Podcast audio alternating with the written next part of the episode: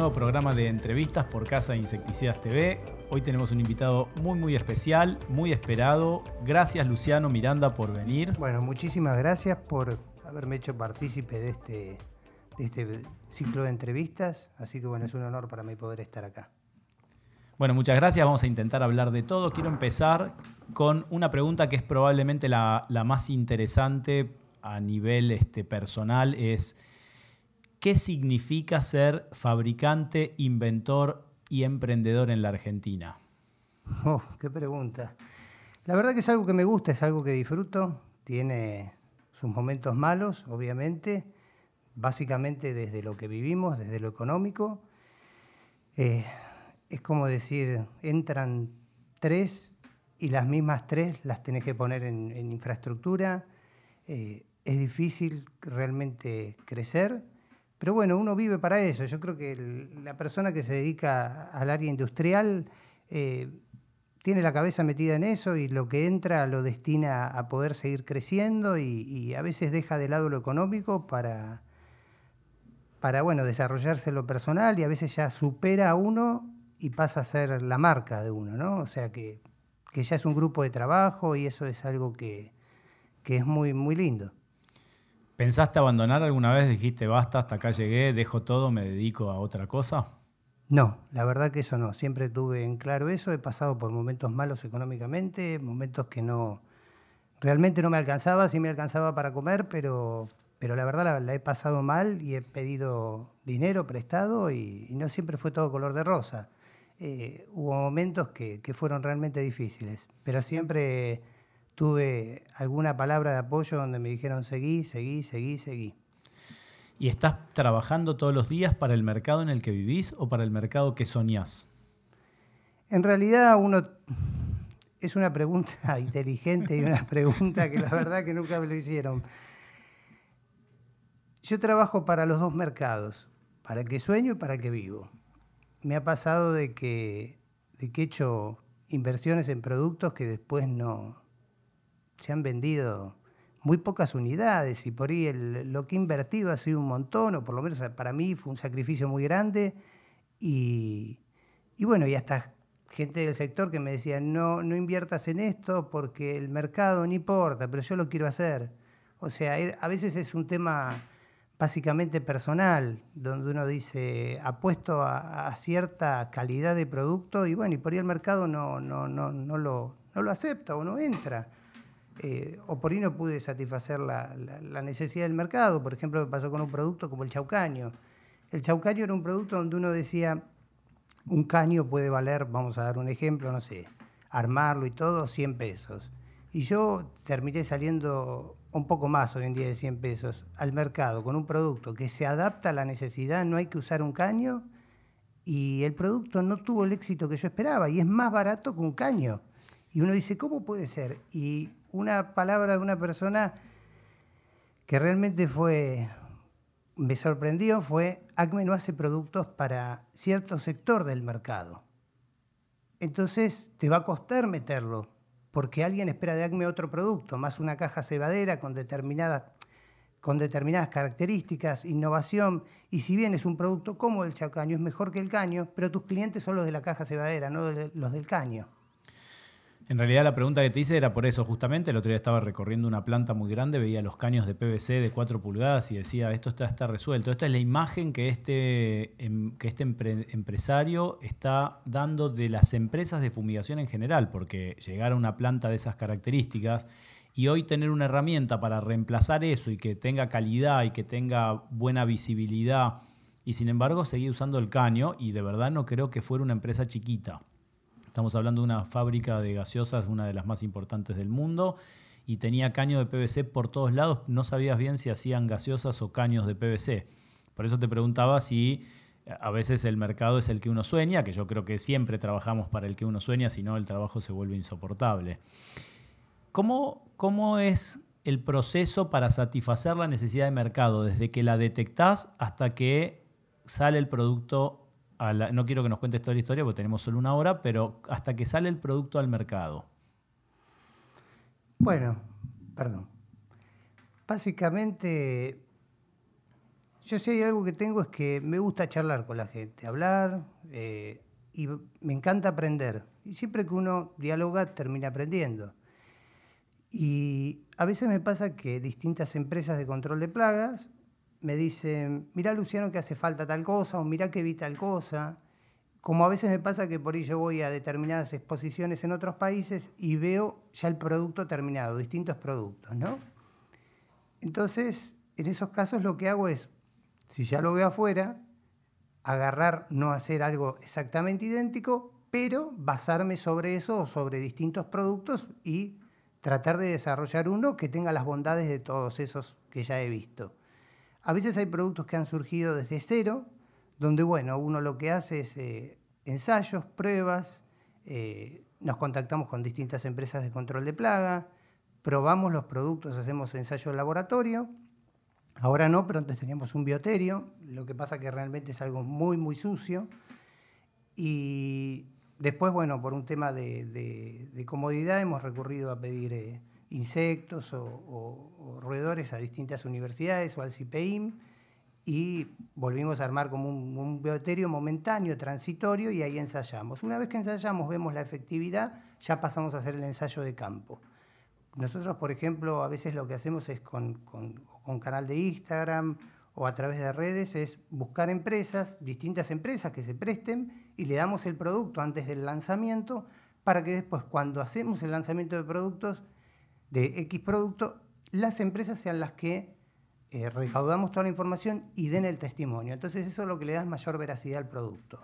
Eh, y aparte es una linda experiencia, porque yo siempre lo que digo de esto es, yo tengo la suerte de disfrutar de lo que hago. No todos lo pueden hacer. Para mí es diversión. A veces no es trabajo, obvio, que hay cosas donde en el trabajo hay trabajo, ¿no? Pero, pero trato de divertirme. ¿Y el mercado cómo recibe, cuando recibe positivamente, cómo recibe esos productos? Eh, ¿Y cómo sentís? Porque realmente hoy Agmen es una marca del mercado. Hoy Maxforce y Aerobat están a la misma altura, nos guste o no nos guste, está en todos lados, compiten en los mismos mostradores, en las mismas áreas, en las mismas ferreterías. ¿Cómo sentís cuando el mercado agarra un producto tuyo y lo vuelve marca? La verdad que es algo muy lindo. Eh, es una sensación que, la verdad me, me enorgullece mucho y, y yo creo que también la gente lo hace por la confianza, por el cariño, porque uno también se presta. Yo, por ahí hay, otras empresas que por ahí no pueden, eh, productores donde no pueden estar con tanta cercanía al cliente. Y yo, si hay algo que, que, a mí me ha favorecido mucho, es eso, poder dialogar, poder aprender, poder escuchar, porque hay algo que por ahí la gente no lo sabe. Los productos tienen un... constantemente se van modificando, muchos, muchas fórmulas, ¿eh? Y eso de qué es de escuchar al cliente, de decirme, mira, esto no, o productos plásticos, donde de repente uno va haciendo modificaciones. Yo he pasado, creo que soy el único loco que he hecho cinco matrices de cebaderas distintas y he fracasado. ¿Por qué he fracasado? He fracasado muchísimo. Por ahí la pegué en algunos productos que hoy, como vos mencionaste, el Aerobat, o ciertos productos que me permitieron capitalizarme, lograr un flujo de ingreso de dinero y me bancaron esos errores y seguí, insistí, insistí, insistí. Mi historia no es la historia de un tipo que, tuvo, no me considero un tipo exitoso, pero que tuvo en, lo inmediato éxito, sino una persona que insistió, que insistió, que llegó por insistir. Y creo que todavía no llegué. Pero... Y, te hago una pregunta. Recién dijiste, Acme no hace productos para eso. ¿Eso por qué no? ¿No hace, perdón? Eh, Acme no hace productos para la gente que usa un caño, te dijeron. Y yo digo, ¿por qué no? O sea, ¿por qué no cambiar también esa gente y hacer productos para todos? Porque es verdad que el chaucaño es un misterio. La verdad que porque ya la marca está instaurada y, por ahí va más con mi pensamiento del tipo de producto y el valor agregado que le quiero dar al cliente y hay una porción por ahí más pequeña del mercado que eso no lo valora. Entonces quizás sea perder tiempo, ¿no? Uno quiere tratar de cubrir el abanico por completo, pero a veces de nada sirve insistir. ¿Y, vos crees que con capacitación de esas empresas se puede cambiar esa perspectiva y empezar a, o que empiecen ellos espontáneamente a usar productos que les facilitan? Porque en realidad les está facilitando el trabajo. Es extraño que uno les facilite el trabajo em, y, que, que uno invente un martillo y sigan queriendo clavar con una piedra. Entonces, ¿vos crees que eso va con capacitación? Obviamente, yo creo que el, no lo llamemos el fracaso, porque hay productos que con el tiempo se han podido instaurar en el mercado, llevó tiempo, sino que fue por el, quizás un error nuestro, de ACME, la comunicación del producto.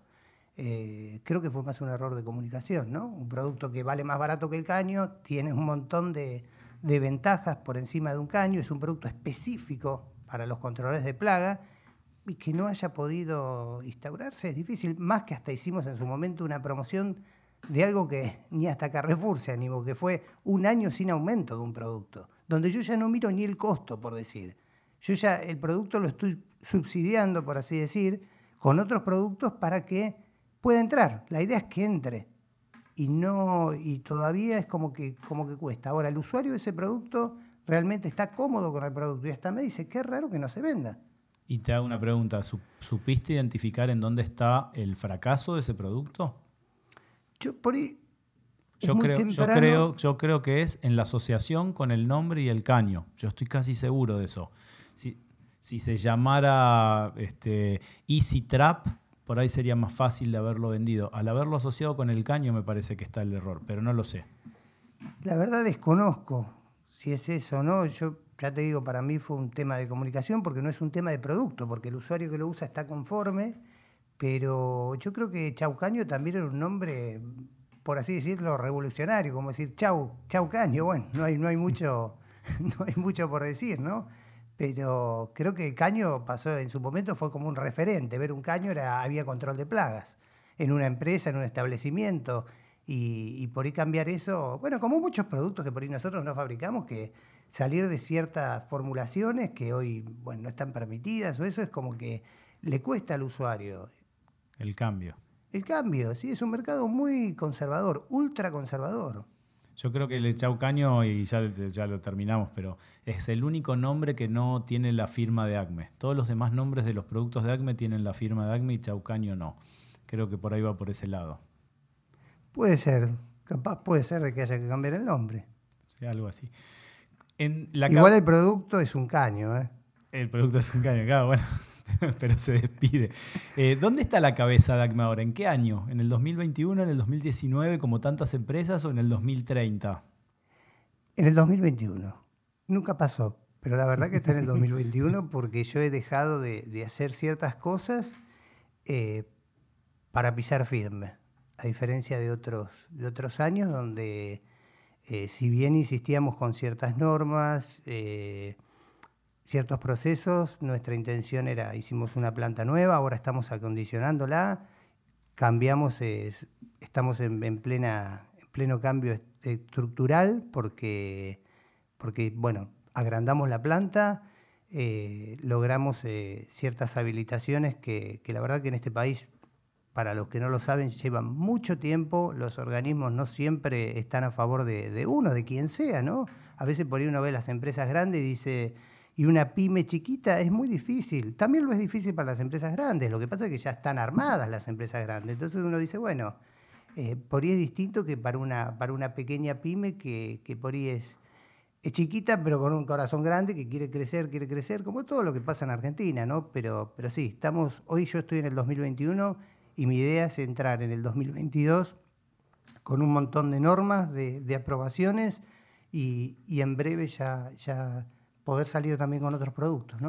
¿Y cómo ves este futuro que sí o sí viene? ¿no? Yo ya veo en Facebook eh, maltrato a las cucarachas, este, violencia contra las mariposas. ¿Cómo ves este futuro que viene sin químicos, sin insecticidas?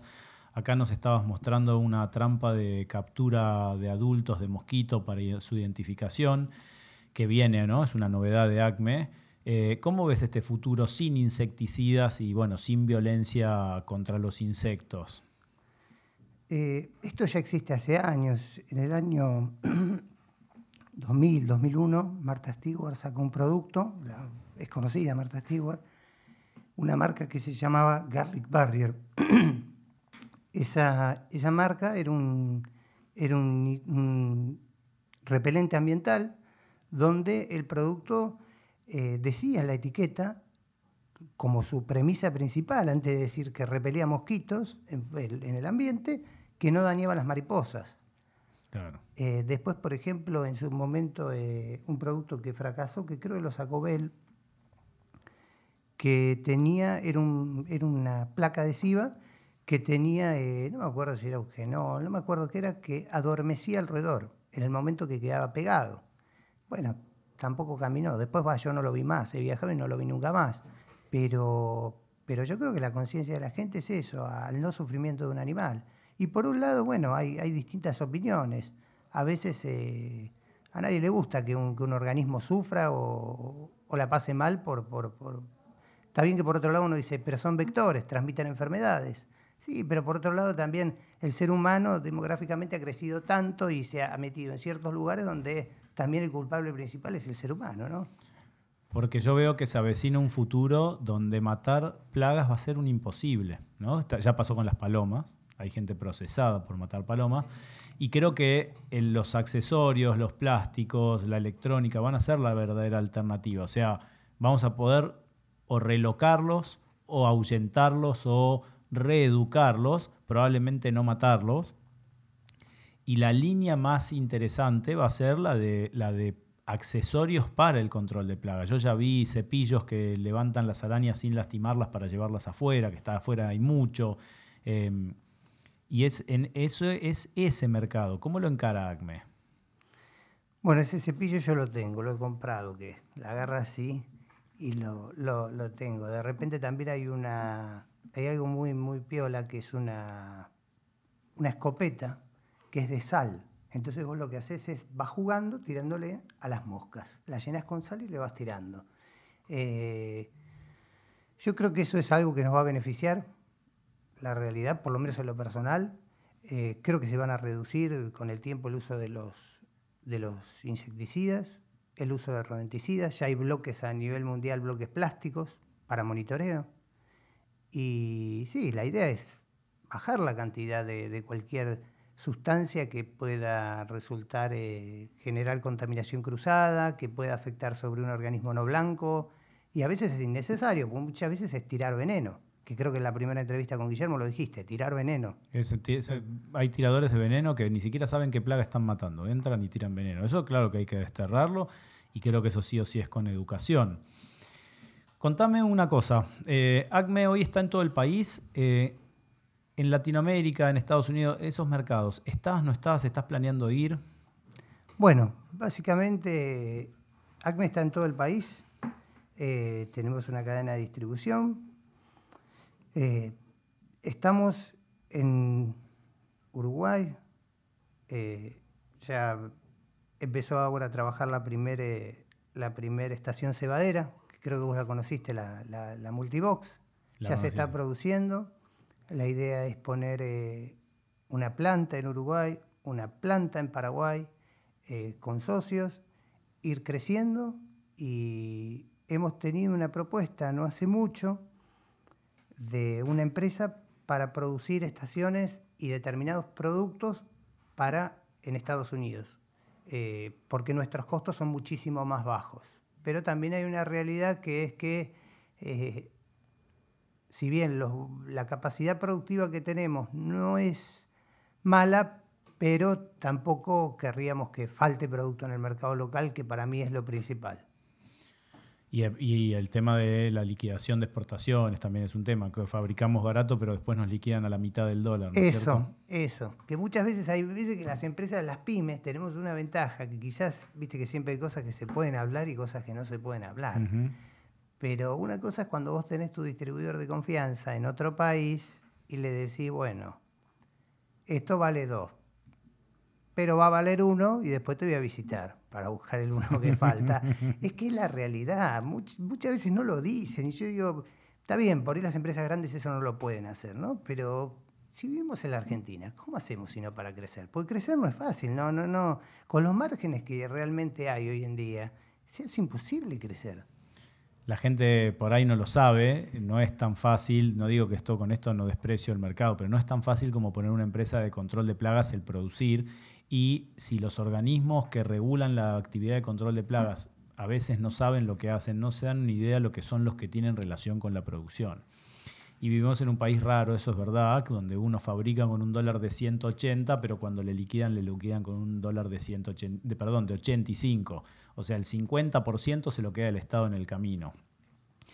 No, y aparte el trabajar con plazo, de repente nosotros tenemos una financiación como cualquier fabricante y de repente nuestros proveedores nos venden todo en dólares y si hubo alguna diferencia, nos dan plazo, pero si hay una diferencia, un plazo muchísimo más corto que el que podemos dar nosotros, ¿no? Eh, si hay una diferencia, nota de, débito. Eh, por eso que no es fácil hoy en día producir en la Argentina.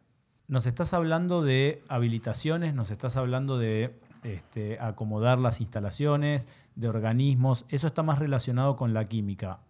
El ACME está eh, yendo hacia eh, la fabricación, desarrollo e innovación de productos químicos más que accesorios plásticos? Bueno, nosotros tuvimos que habilitar la planta en OPDS como clase 3, porque hay algo que es ilógico, pero acá se considera un repelente lo mismo que un insecticida.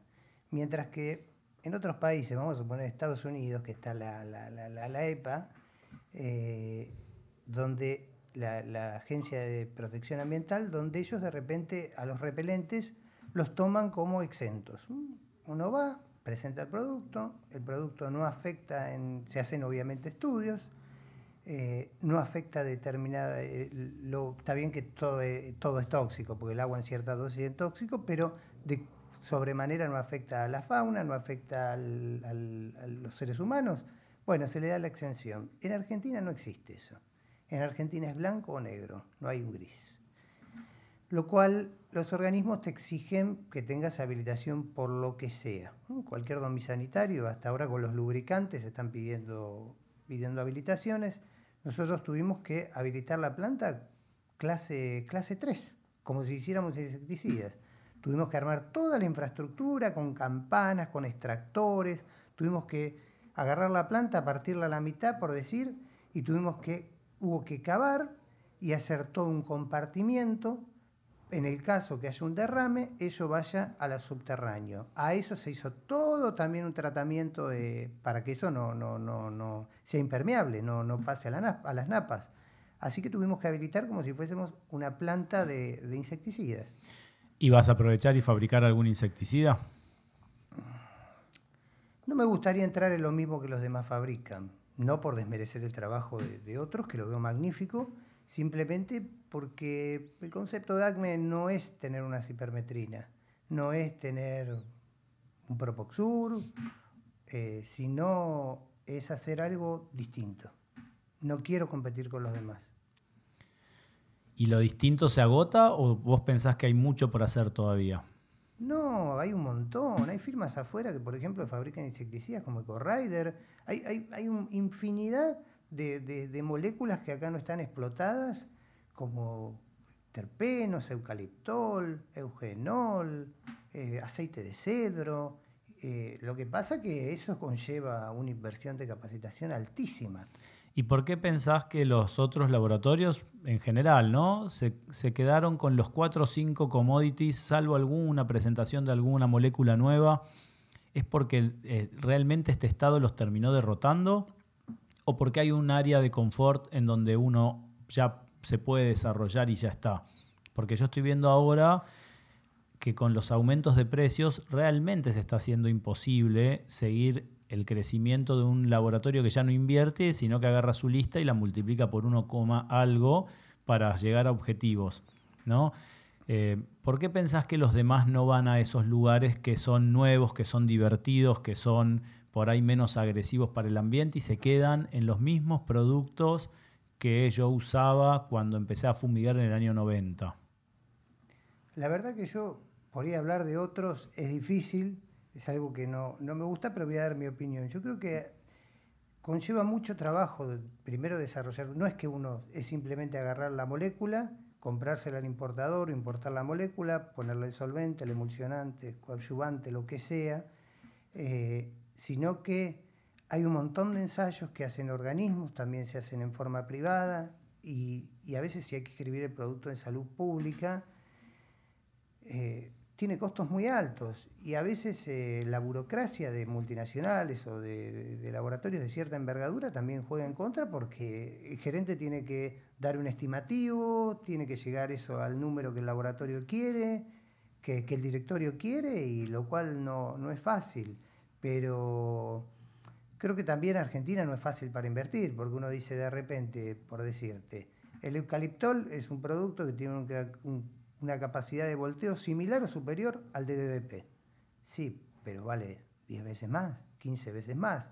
Entonces es ahí donde uno dice, y, la, el tema de la capacitación, porque no es capacitación, es difícil capacitar para usar esos productos, porque entra un factor nuevo, que es, tenés que gastar 15 veces más. Y yo te tengo que convencer de que vos gastes 15 veces más ese, ese, valor, eh, ¿y qué ventajas tiene?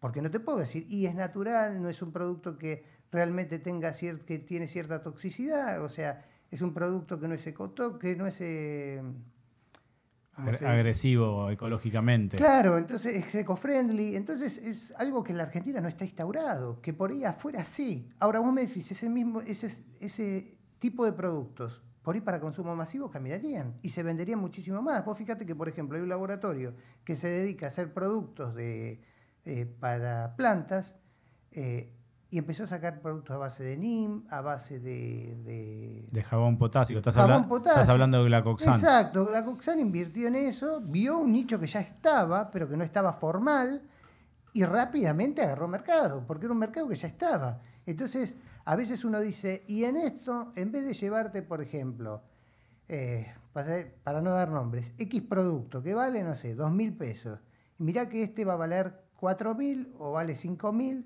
pero tiene este, esta, esta, esta, esta ventaja. Hay que saber vender los productos, porque no solo vende el que está detrás del mostrador, sino también vende el que lo aplica. Porque ¿qué estás aplicando? Y tiene esta ventaja, esta ventaja. Y normalmente acá no se venden los servicios, no se venden sistemas. Lo que se vende es mato la cucaracha. Pero no con qué, qué bondades tiene. O sea, que el usuario sepa lo que se está usando.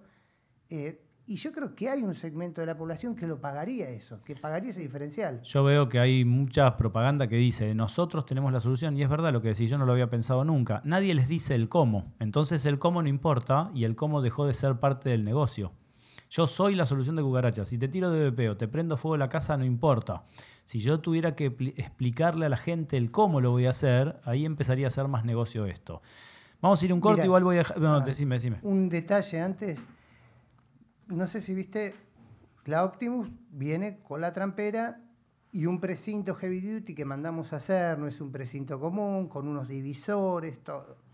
Cuando sacamos Bumblebee, yo pensé que iba a ser un producto que iba a tener eh, determinada demanda y al principio no se vendía, no se vendía.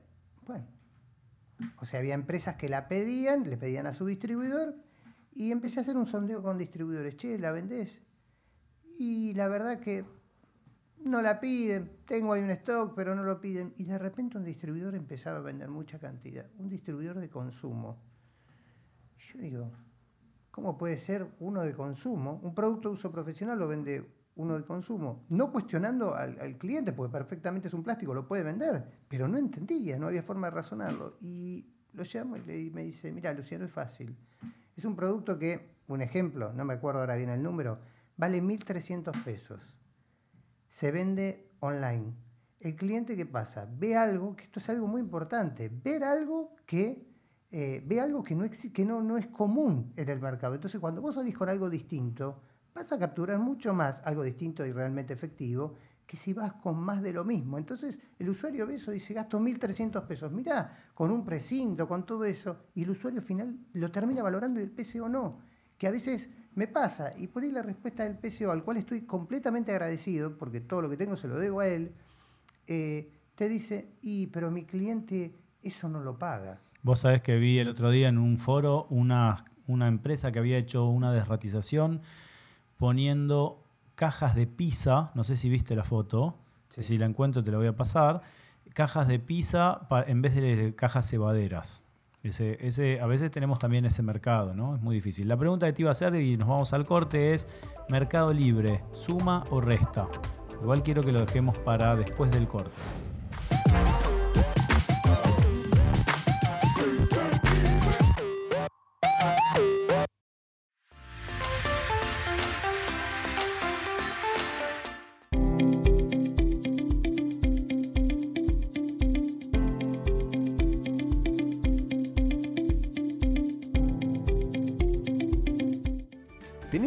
De fumigación y compras en la casa de los insecticidas? Ahora, con tu próxima compra, anunciamos tu negocio en el portal desinfectatucasa.com.ar durante un mes y promocionamos este sitio web en televisión. Aprovecha esta promoción y llega a miles de potenciales clientes con la Casa de los Insecticidas. Contactanos.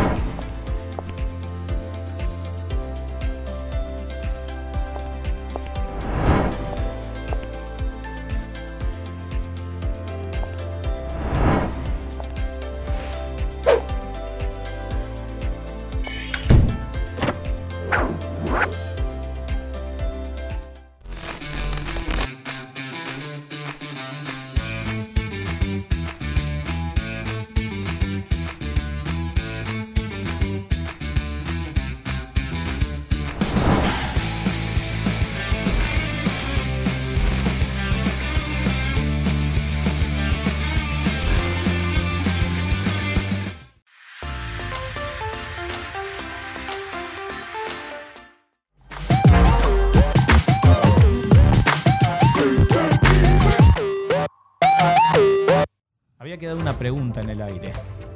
Mercado Libre. Mercado Libre, ¿qué significa en el esquema de negocios de ACME? Suma, resta, ensucia, limpia, ayuda, impide. Bueno, eh, sacando la opinión personal, voy a empezar primero por una reseña que es, en otros países está, eh, en muchos está Mercado Libre, pero en Estados Unidos, por ejemplo, está Amazon y está eBay. Eh, hace años en esos países se vende productos como, no sé, voy a dar un nombre, MacForce, eh, MacFor Impact, no el MacFor Forte acá. eh, se vende cualquier producto de uso profesional en esas plataformas de afuera, ¿no? Dije MacFor por decir un producto que es referente, que está hace años y que está a nivel global. Eh, y se vende y no hay ningún tipo de provisión. Eh, a pesar de que diga que es para, para controladores y todo, se vende el producto. Se venden insecticidas, se venden balas, se vende todo lo que vos quieras comprar. Eh, Quiero contar una cosa, a mí me pasó estaba importando unos sintetizadores y hablo con el que me lo está vendiendo y le digo, pero me estás cotizando al mismo precio que eBay. Y me dice, pero claro, si a mí eBay me cobra el 1,2%, yo tengo exactamente los mismos precios. Acá tenemos márgenes de, no márgenes, comisiones de hasta el 25% y en seis cuotas de hasta el 50%. Por eso que, que, bueno, después a nivel personal, yo creo que debería haber productos, porque cuando uno habla de un sinceramiento de mercado, el producto de uso profesional, a ver, vamos a un raticida. Uno agarra un raticida, lo empaca en presentación, que todo eso hay que habilitarlo, presentación de un, de un, de un kilo, presentación de 10 kilos y presentación de, porque está prohibido el uso a Doña Rosa de un rodenticida de kilo, presentación de un kilo pero de a 100 gramos. Entonces después pasa a la cadena de distribución donde el comercio que hace compra eso y lo vende de a 100 gramos, pero en realidad era, era, es el mismo rodenticida fraccionado en 100 gramos. Entonces, esta es una industria donde el mismo producto que usa el controlador de plagas usa el Doña Rosa, usa el público. No es que uno dice, la realidad es que tiene acceso. Y yo no me preocuparía de que tenga acceso. Porque después es un tema de egos, de celos, de que tenga... Si lo principal es saber usarlo. ¿De qué me sirve tener un Fórmula 1 si no, yo, no sé usarlo? Por eso que muchas veces hay empresas que dicen, y fui con una cipermetrina y de repente en el cliente me, me encontré con que había Propoxur y, no y, tenía problemas. Y uno dice, ¿cómo? ¿Pero cómo no lo resolviste? Con Propoxur y después, o sea, lo resolviste con cipermetrina habiendo Propoxur. Es realmente la inspección, por eso un profesional no es el producto. Muchas veces yo veo que no, porque el producto, los celos, no. Pero, pero, pero más allá de eso es la parte técnica que... en la parte comercial, ¿no? Eh, yo estoy de acuerdo con vos, creo que es ridículo que yo le pueda vender 25 cajitas de 100 gramos a la Doña Rosa y no un kilo, porque le estoy vendiendo 2 kilos y medio de 100 gramos y no un kilo. Pero en la parte comercial, Mercado Libre, ¿qué significa en ACME? O sea, ¿molesta, no molesta, ayuda? No la verdad que si me preguntás, yo prefiero que no exista Mercado Libre. no quiero tener distribuidores de Mercado Libre, porque Mercado Libre a la larga es un problema. Comercializar estos productos por Mercado Libre, todos los problemas que lo tenemos, los tenemos por Mercado Libre no por tiendas especializadas, que muchas veces son tiendas especializadas que terminan vendiendo por Mercado Libre. Pero obviamente no, no es lo mismo que ir, que estar in situ y que te expliquen que de repente ir a, por Mercado Libre. Lo que pasa es que después vamos a lo económico. Mercado Libre afectó, creo que fue lo que más afectó económicamente al rubro este, lo que es la distribución. Fue lo lo más danino que hubo. Yo creo que lo, lo, fueron los distribuidores usando Mercado Libre como martillo para romperse los dedos. No creo que haya sido Mercado Libre. Creo que Mercado Libre vino a romper todo, pero apela a que uno mismo se equivoque, se vuelva ambicioso, confunda cantidad de unidades vendidas con plata ganada. Y Mercado Libre es como la soga del suicida, no mata, está ahí. Si la querés usar para atar un barco a la marra, la puedes usar. Y si la querés usar para colgarte, también.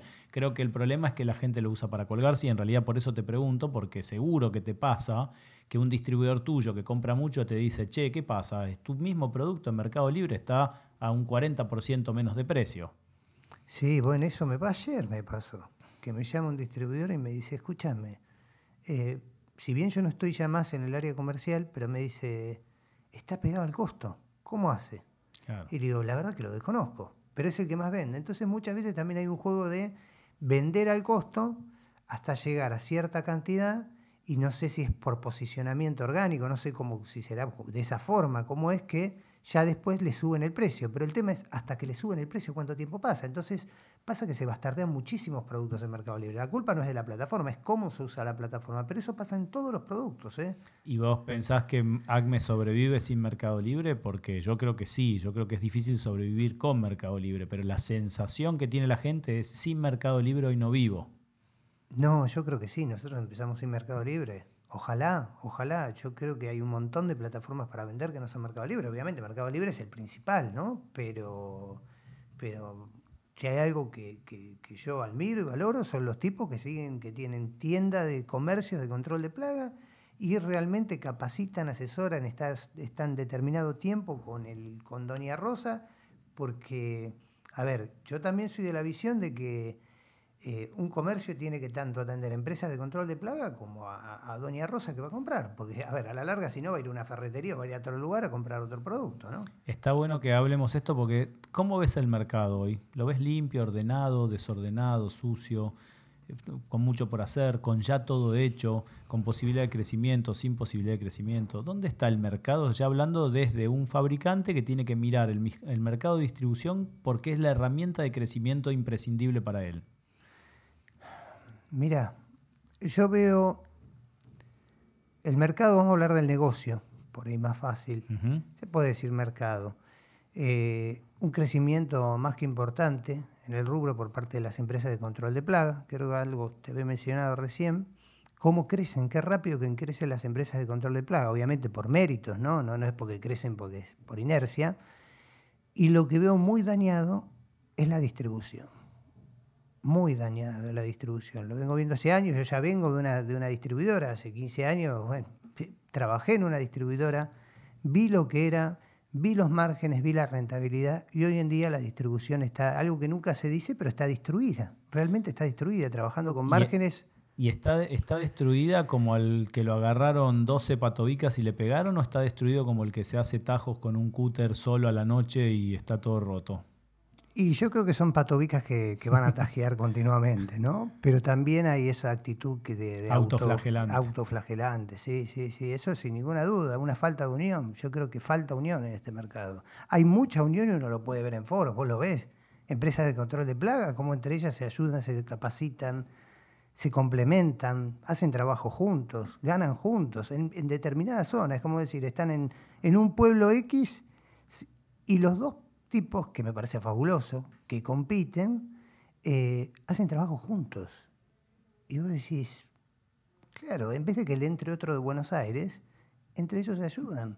Ahora, en la distribución yo no veo eso, yo veo todo lo contrario. Y vos sabés que la unión esa la fomentaron los distribuidores. O sea, los distribuidores juntaron un montón de empresas abajo de un mismo techo en charlas, en, en convenciones, en foros, y hoy los distribuidores hoy no, no se pueden unir.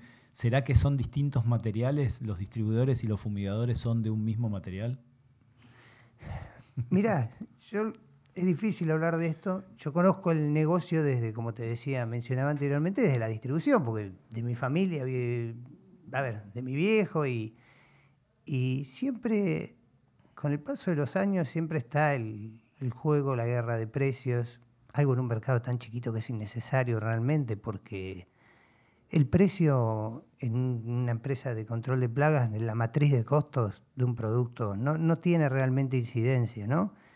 Y para colmo en este mercado hay algo que nunca se lo valoraron los distribuidores, y es la capacitación. ¿Quién está tantas horas? Anda a pagarle a un profesional, a un abogado, a un arquitecto, de- a ver cuánto te cobran ¿Vos por sabés- todo ese tiempo. Vos sabés que tiempo. cuando vi que el otro día un video de los que habíamos hecho acá se había visto muy poquito, puse en un foro que tenemos privado que si le hubieran tenido que pagar cada uno por separado una hora a esta persona, que aparte es profesional y es especialista, no lo hubieran podido pagar.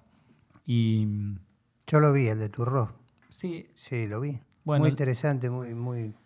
Muy interesante, pero yo dije, claro, es parece porque al mismo tiempo el otro día Insuplagas hizo una reunión en donde con chemotécnica, con capacitación, donde no llegaron a las 100 personas, me lo dijo una persona que asistió, yo no asistí no porque fuera de Insuplagas, sino porque estaba en una reunión que estaba dando Sebastián Jorro con un curso de Omega, Escuelas Omega.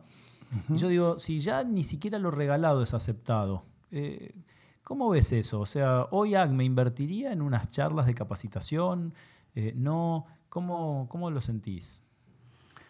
No sé puntualmente el caso de, de, de Insuplagas, cómo fue, pero lo que yo te puedo decir es que yo. Hay un mercado, y esto por ida para hablarlo mucho. Hoy sobra el profesionalismo con C. Si yo tuviera. Y esto no es.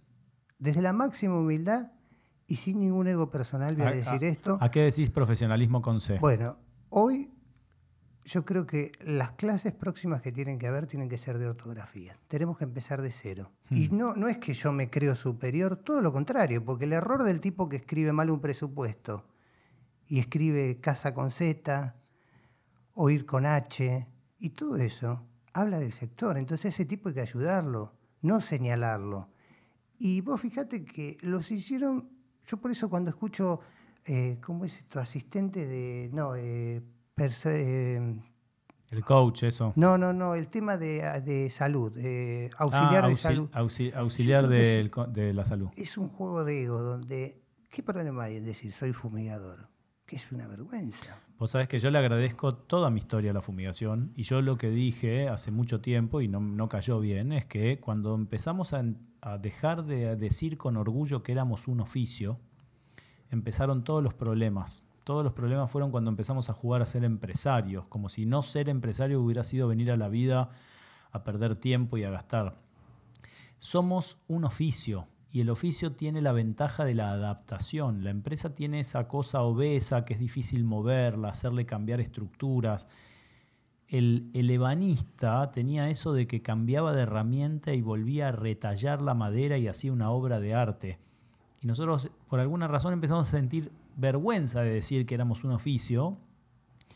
Y lo que vos decís de, enseñar ortografía lo decía Ramírez ya, que lo primero que había que hacer era enseñar a leer y escribir y después. Pero lo que pasa es que es muy agresivo y es muy feo decirlo, pero coincido que no es con la intención de criticar, sino con la intención de mejorar, ¿no? No, es que yo me atribuyo, siendo parte del sector, que es un error de todos. Porque ese tipo que de repente va a un cliente Y le dice porque la blatera germánica, porque ratus, ratus. O sea, el tipo tiene todas las taxas, sabe todos los géneros, sabe todo. Pero cuando va a pasar un presupuesto, le faltan las H, le falta, o sea, las S. Las comas. Las comas. Y uno dice realmente.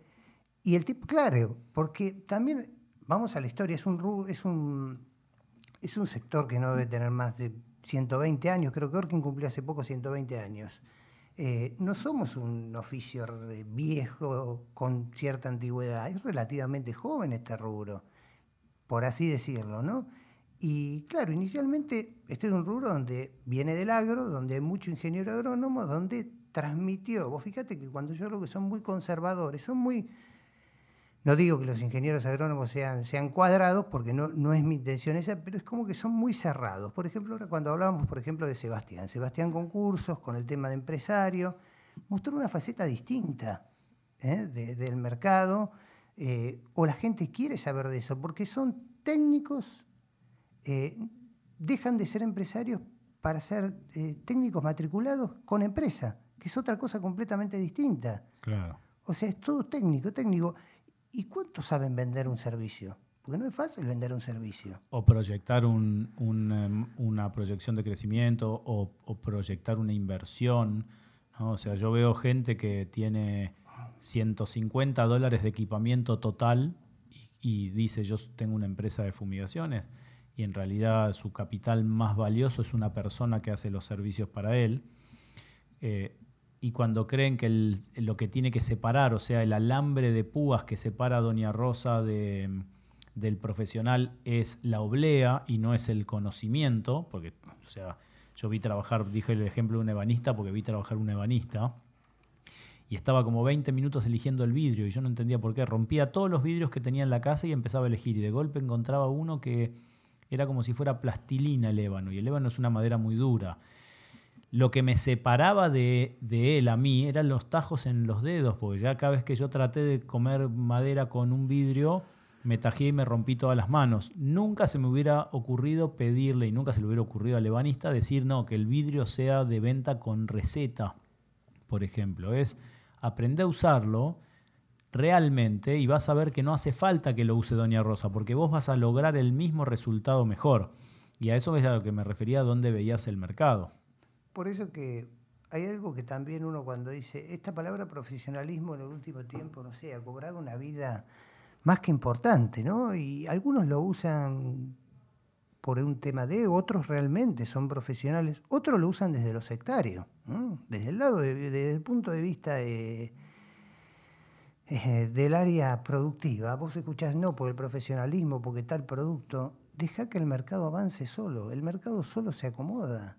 Entonces, muchos usan como negocio la palabra profesionalismo, porque si vos no usás esto, vos no haces esto, vos no sos profesional, y todo el tiempo en la cabeza te van metiendo, tenés que ser profesional, profesional, profesionalismo. ¿Y qué usa un profesional? El tipo ya tiene en la cabeza ese disco. De que para ser profesional tenés que usar, usar este barbijo. ¿eh? No, si usás este no sos profesional.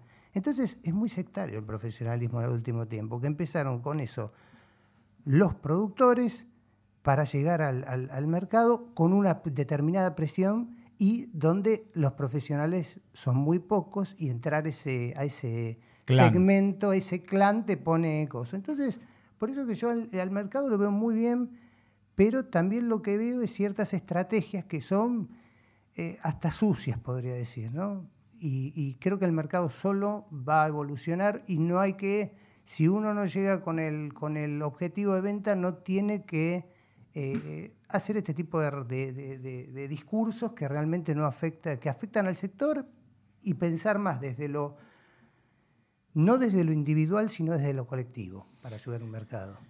Si los, si los distribuidores se unieran, ¿vos crees que favorecerían el crecimiento del sector? Yo creo que hoy es lo que falta. Hoy es, sería un sueño poder verlo. Eh, y creo que durante años creo que muchos lo buscaron, muchos distribuidores y no lo han podido lograr, pero creo que sería fantástico eso. Sería fantástico, es lo, que le falta al sector, yo creo. O una de las cosas que le faltan, ¿no? ¿Y qué otras cosas sentís que le faltan? Eh, hay mucha lucha de egos, que creo que eso es lo que hoy, hoy, hoy, hoy perjudica al sector. Yo a veces lo veo en grupos de repente donde eh, un tipo se puso, hizo un trabajo realmente muy valioso y cuando muestra la foto le falta el guante. Y de repente otro, también con todo esto del profesionalismo, lo que mira es el guante que le falta y no el trabajo que hice. Mm. Entonces también hay lucha de egos, hay como... Yo creo que falta humildad. Voy a contar una cosa que no voy a contar la, persona que me lo dijo. Cuando vino Marcelo Giorno pasó un video institucional que siempre le pedimos a los invitados que si tienen un video, en el espacio publicitario promocionamos su marca.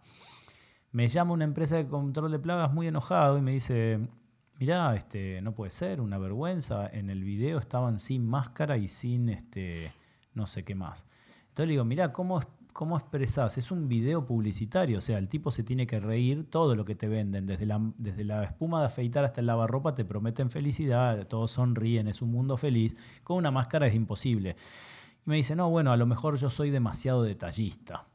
Eh, que por ahí es una lucha de egos, como vos decís. Estás viendo una publicidad, no es que sos demasiado detallista, no viste bien el origen del, de, de, te equivocaste en el diagnóstico, no estaba fumigando un hospital, estaba grabando una publicidad no deja mal parado eso al sector, deja mal parado eso el que viene con la máquina en el colectivo chorreando líquido, me parece. No, opino de acuerdo, estamos exactamente lo mismo. Y a ese tipo que está chorreando líquido la máquina, de la manera más empática hay que acercarse, porque ese tipo representa un sector, que uno también es parte de ese sector. Entonces, si uno va con cierta prepotencia o con cierta violencia en el mensaje, ese tipo lo va a tomar a mal. Entonces uno tiene que usar la empatía. A este mercado le falta humildad. Eso sí falta, y falta mucha humildad. Uno lo ve, depende, ¿cómo decir? Te voy a mencionar, vamos a hablar de lo bueno, un tipo como Marcelo yo fíjate la, llegada que tiene. ¿eh? En todos lados lo quieren. Sabe un montón, sí, pero es buen tipo. Entonces, ¿cuánto pesa ser buen tipo? Porque yo conozco un montón que saben un montón. Pero no siempre te dan un mensaje con humildad, se ponen en tu lugar. Entonces son cosas que son, son necesarias. Yo siempre lo he visto eso por ahí con mi viejo. Mi viejo en su empresa vende por un montón de, bondades, como vos podés ofrecer un producto, vendés, tenés clientes, pero también vendés porque te quieren, porque este es un rubro, me pasa a mí. Hay gente que usa productos míos y me dice, che, ¿ya salió el producto? No, porque lo quiero probar. Porque también hay, a veces vendés porque realmente te ganaste el corazón de la gente. Y yo creo que la humildad es un factor que te, lleva a todos lados, con el que llegas a todos lados. Por eso que a veces uno ve en el mercado gente que se pone en cierto lugar y vos decís, pero yo te vi caer, o yo te vi subir, o yo te vi, yo vi a varios caer.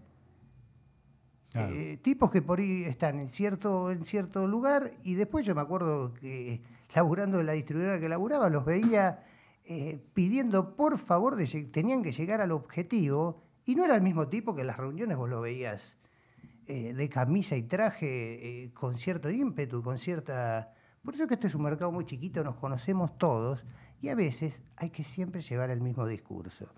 Podés cambiar el discurso, pero también hay una realidad. Ya te conozco, ya conozco tu falla, como vos conocés las mías. Porque otra cosa que también hay un amigo que dice que es, todos tenemos un muerto en el cajón. Y es verdad.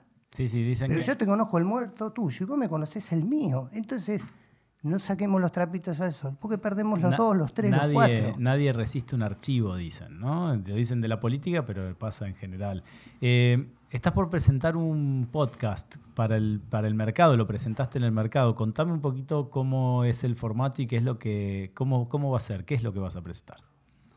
Bueno, hace tres, cuatro años yo los podcasts existen hace más de 10 años, si no me equivoco. 20 probablemente. 20 años que existen. Bueno, eh, quería hacer algo un poquito más descontracturado, lo que hay a mí me, gusta, lo, que hoy hay. No, hoy no hay podcast, está este programa, está el de Lucas, eh, afuera hay otros también.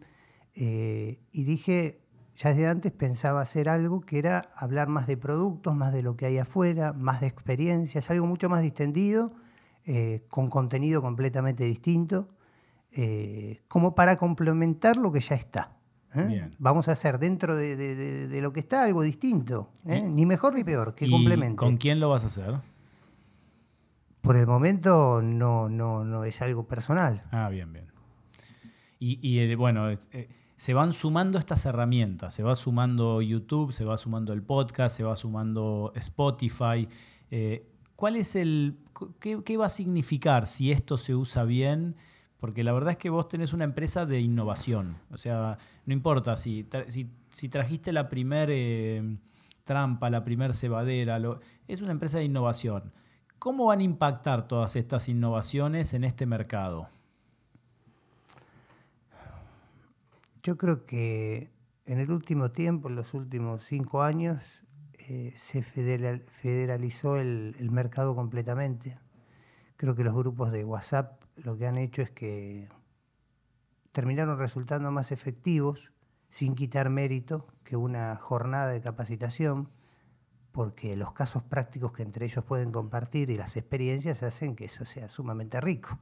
O sea, por algo sorprendente, la conectividad es clave y creo que de repente, no sé, la otra vez yo veía a Javier Turro hablando sobre el tema de los envases de OPDS y a mí me fue recontra útil. Y yo no me dedico a hacer control de plagas, o sea, no me dedico a la parte de servicios. Te digo, por decir, vi un programa, me fue útil. Veo a Lucas haciendo el tema de la, entrevista que hace él, eh, donde vos ves el planteo y lo que a la gente le falta a nivel mundial de distintos países. Entonces sirve, vos vas viendo, te vas conectando, te vas informando y la información vale, es lo que más vale hoy en día tener la información. Hoy está eh, YouTube, lo leí hace poquito, probando un sistema que va a hacer traducción eh, en simultáneo, en tiempo real. Yo voy a estar hablando acá y un chino me va a estar escuchando en China. O sea que desde estos medios se puede llegar no a la federalización, sino a la universalización. Eh, hoy uno le saca una foto a un cartel en chino con el celular y le, se lo traduce. Bueno, todas esas inteligencias artificiales ya están, si uno habla lo suficientemente claro, tienen más de un 96% de eficacia en la traducción a cualquier idioma. O sea que las puertas que se abren son infinitas porque nos pondrían a, a disposición el conocimiento universal en tiempo real y creo que eso hace que hoy se conozcan todas las herramientas del mundo, todos los productos del mundo, eh, y creo que de verdad tenemos que empezar a, incorporar eso en nuestros servicios y en nuestro mercado, creo yo. Sí, obviamente. Vos fijate que, por ejemplo, lo que fue el tema de los software acá, la, implementación, eh, hoy es sumamente rentable tener una empresa de software. Mm. Eh, y el crecimiento que han tenido fue terrible y desde Argentina. Por eso yo siempre digo, este, este mercado en Argentina tenemos que estar orgullosos. En la región somos uno de los principales eh, eh, fabricantes de, A ver, la industria de plaguicidas en Argentina supera ampliamente a muchos países de la región. Y me atrevo a decir que supera a Brasil. Pasa que en Brasil se producen muchos productos que son de marcas americanas, que se, por un tema de, bueno, de, de royalties se producen en Brasil. Pero, pero a nivel industria, a ver, eh, si, vamos a ver, eh, no, ya te digo, no me gusta hablar de nombres, pero mira Chemotécnica o, o Gleba o, laboratorios que son de, producción nacional, ¿cómo tienen llegada todo el, el Cono Sur y, arriba también? Y llegan hasta, no llegan a Estados Unidos, pero Estados Unidos para abajo, el crecimiento que, que, cómo han crecido y cómo han metido los productos es, es sumamente admirable. O sea, tenemos una industria, pero de, de la hostia. O sea que si toda esa energía que hoy está dispersa se pudiera unir, yo creo que los fabricantes ya se han unido. Por ahí no lo, no lo publican tan a viva voz, pero yo creo que están unidos y están unidos los controladores de plagas. Y es verdad, falta la línea media, que son los distribuidores, que están, están un poquito desunidos. Pero la realidad es que toda esa energía hoy está dispersa, que si la pudiéramos concentrar en un solo lugar, a lo mejor tenemos uno de los mercados más potentes ¿no? de servicios.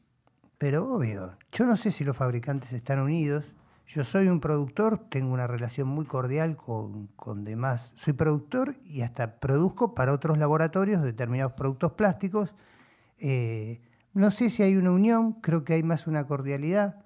Eh, una vez yo hablé con un gerente de un laboratorio que él me dijo de que ellos tienen un límite por, no me acuerdo, por compliance. Ellos no pueden eh, ni beneficiar ni perjudicar. Es como decirte, yo me puedo juntar con otro productor y decirle, che, mira, ¿por qué no hacemos esto? ¿eh? comercialmente que nos va a beneficiar a los dos, haciendo los dos lo mismo. Y bueno, yo creo que los laboratorios no lo pueden hacer, como me mencionó una vez. O sea que hay más una relación de cordialidad que de unión. Bueno, se nos está acabando el tiempo. Te voy a pedir que hagas un cierre con la idea que quieras dejar como, como la frase final eh, al mercado, a la industria, al país o lo que vos quieras. Bueno, ante todo, yo siempre soy una persona que lo que más me gusta es agradecer, ser un tipo agradecido. Yo agradezco al sector el espacio que me ha dado.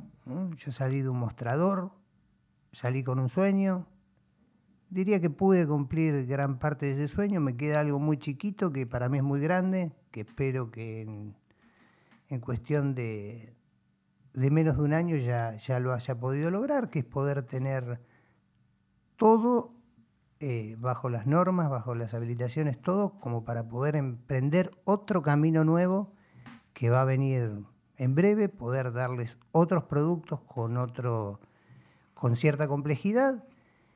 Y bueno, gracias por, el, por lo que me han podido permitir crecer en este mercado y cumplir mi, humilde sueño. Así que eso. Después, con respecto al mercado, lo único que yo creo que suma es, eh, eh, dejemos un poquito de lado la palabra profesionalismo, y no me refiero a lo literal, espero que entiendan el mensaje, y busquemos más la palabra empatía. Cambiemos un poquito empatismo, eh, em, empatía por profesionalismo. Mirá qué casualidad, hace poquito escuché un discurso de un rabino que decía, disfrutamos muy poco de lo mucho que tenemos y sufrimos mucho por lo poquito que nos falta. Y lo acabas de decir vos desde ACME. Muchísimas gracias, Luciano, eh, de verdad de haber estado acá. Un honor y un placer. Así que bueno, gracias por haberme incluido en este espacio. Cuando me enteré que, querías que, venga, desde ya iba a estar acá. ¿eh? Muchísimas gracias. Es un honor haber estado. Muchas gracias a vos.